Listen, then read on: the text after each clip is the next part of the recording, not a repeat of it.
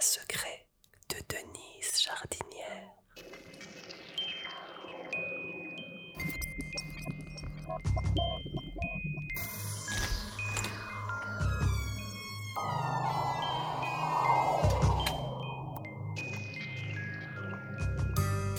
Dans ce sixième épisode des Petits Secrets de Denise Jardinière, je vais vous parler du boa. Le boa du personnage. Parce qu'en fait, il y a une petite révélation à vous faire. Enfin, c'est un, secret, c'est un. Peut-être certaines personnes qui ont vu le spectacle comprendront pourquoi ce boa a, de l'importance. En fait, le boa, c'est le seul élément euh, physique, euh, le seul objet, le seul accessoire qui appartient à, Denise Jardinière telle qu'elle apparaît à la fin du spectacle. Alors je ne peux pas ici dans, le podcast révéler la fin du spectacle, mais ce boa est le seul élément qui différencie la, gouvernante et qui, fait exister euh, Denise Jardinière, qui est la, maman de, de Paul. Alors, on peut, on peut dire que dans cet épisode, dans ce podcast, on peut dire qu'il y aura du spoil. Donc peut-être qu'on peut, je pourrais vous dire de, si vous n'avez pas encore vu le spectacle, peut-être attendez le prochain podcast et n'écoutez pas celui-ci en entier. Sinon, vous aurez peut-être des, voilà, des, révélations qui seraient dommages pour apprécier le, le spectacle à part entière. Donc, je vais m'adresser à ceux qui ont déjà vu le spectacle on, apprend avec le boa à la fin, donc quand le, personnage revient avec le boa, ce n'est plus la gouvernante, c'est Denise Jardinière, la mère de, Paul, et on, découvre que ce personnage, Denise Jardinière, a dû être une, chanteuse de, cabaret. On peut même penser qu'elle a qu'elle chantait des reprises de, de, spectacles, d'autres chanteuses dans ses spectacles, et qu'elle a repris euh, souvent Barbara puisque, la chanson euh, finale, c'est une chanson empruntée au répertoire de, Barbara, Ma plus belle histoire d'amour, c'est vous. C'est le chant que Denise Jardinière euh, devait chanter à ses spectateurs. C'est le chant que la gouvernante chante aux convives de ce soir-là. C'est la chanson, la déclaration euh, d'amour du petit Paul au public et à sa famille défunte, et à sa mère en particulier, Denise Jardinière. Sans oublier évidemment son petit frère Denis, qui lui, euh, est malheureusement aussi défunt. Toute la famille morte de Paul, c'est toute la famille morte de, de Denise Jardinière, c'est la même famille, ça on le comprend à la fin, que l'histoire de Paul, c'est en fait l'histoire de, de, ce jeune homme, de ce, jeune homme qui a vieilli et qui, pour renouer avec l'humanité, s'est grimé sous les traits de, Denise Jardinière. je me rends compte en vous parlant que je vais faire une explication de texte. J'ai jamais voulu faire ça parce que, parce que pour moi, ça sert, c'est pas forcément euh, la finalité du spectacle.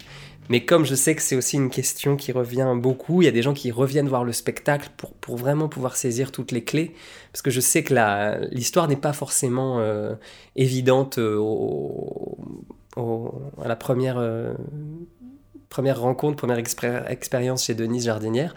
J'ai un ami, je me souviens en 2012, qui m'a dit euh, Je savais très vite, j'ai su que l'histoire que tu racontes, c'est la tienne, c'est-à-dire celle du personnage, pas la mienne Thibaut, mais celle de Paul qui est en dessous de la gouvernante. Et j'ai aussi un, un, enfant qui est venu, ça c'est plus récent, c'était au théâtre de l'Essaillon.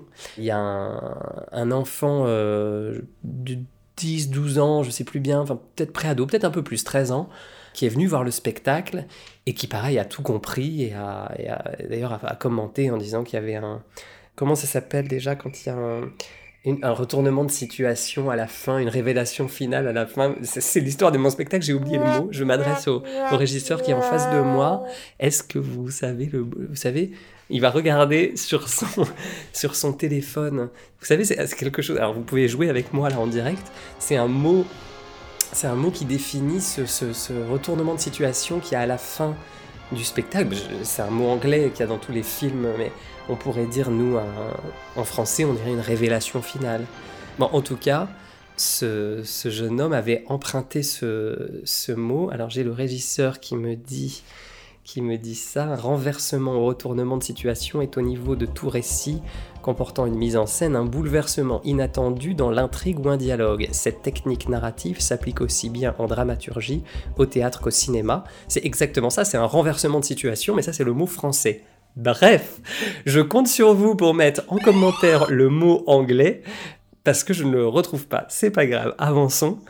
Cette révélation finale qui est faite, qui, a été euh, devinée par cet enfant, cet ado, et euh, des gens qui me disent aussi, nous on a compris l'histoire après coup. C'est-à-dire que c'est en discutant, donc ils ont vécu le spectacle avec toutes les, toute l'aventure, l'expérience euh, humaine qui, qui se vit pendant une heure un quart, et ensuite c'est après, quand ils en ont discuté entre eux, qu'ils ont compris qui était qui et, et voilà, les, des subtilités et le, du fond de l'histoire.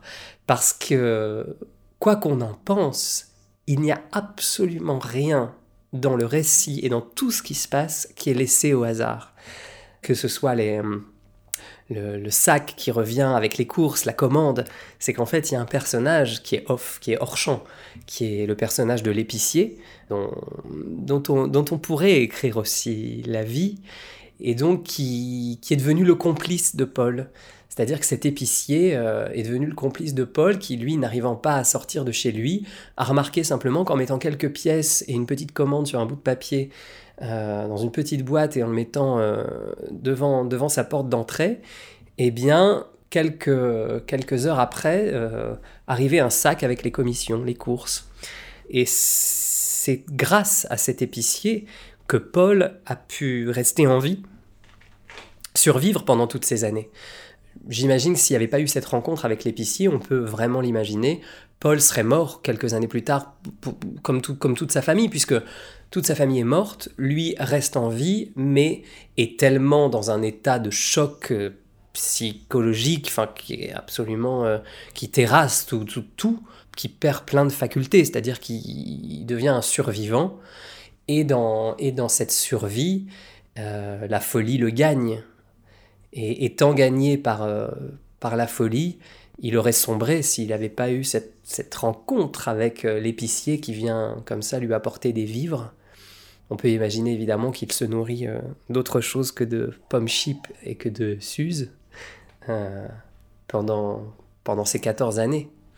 14 années de, de solitude et cette, cette intuition, cette envie, cette euh, folie aussi de, convier des gens euh, dans sa maison pour qu'ils puissent euh, renouer avec l'humanité, revoir des gens, échanger et créer, créer un lien pour, pour avoir la force de, de sortir de, de chez lui à nouveau et, et d'aller vers la vie.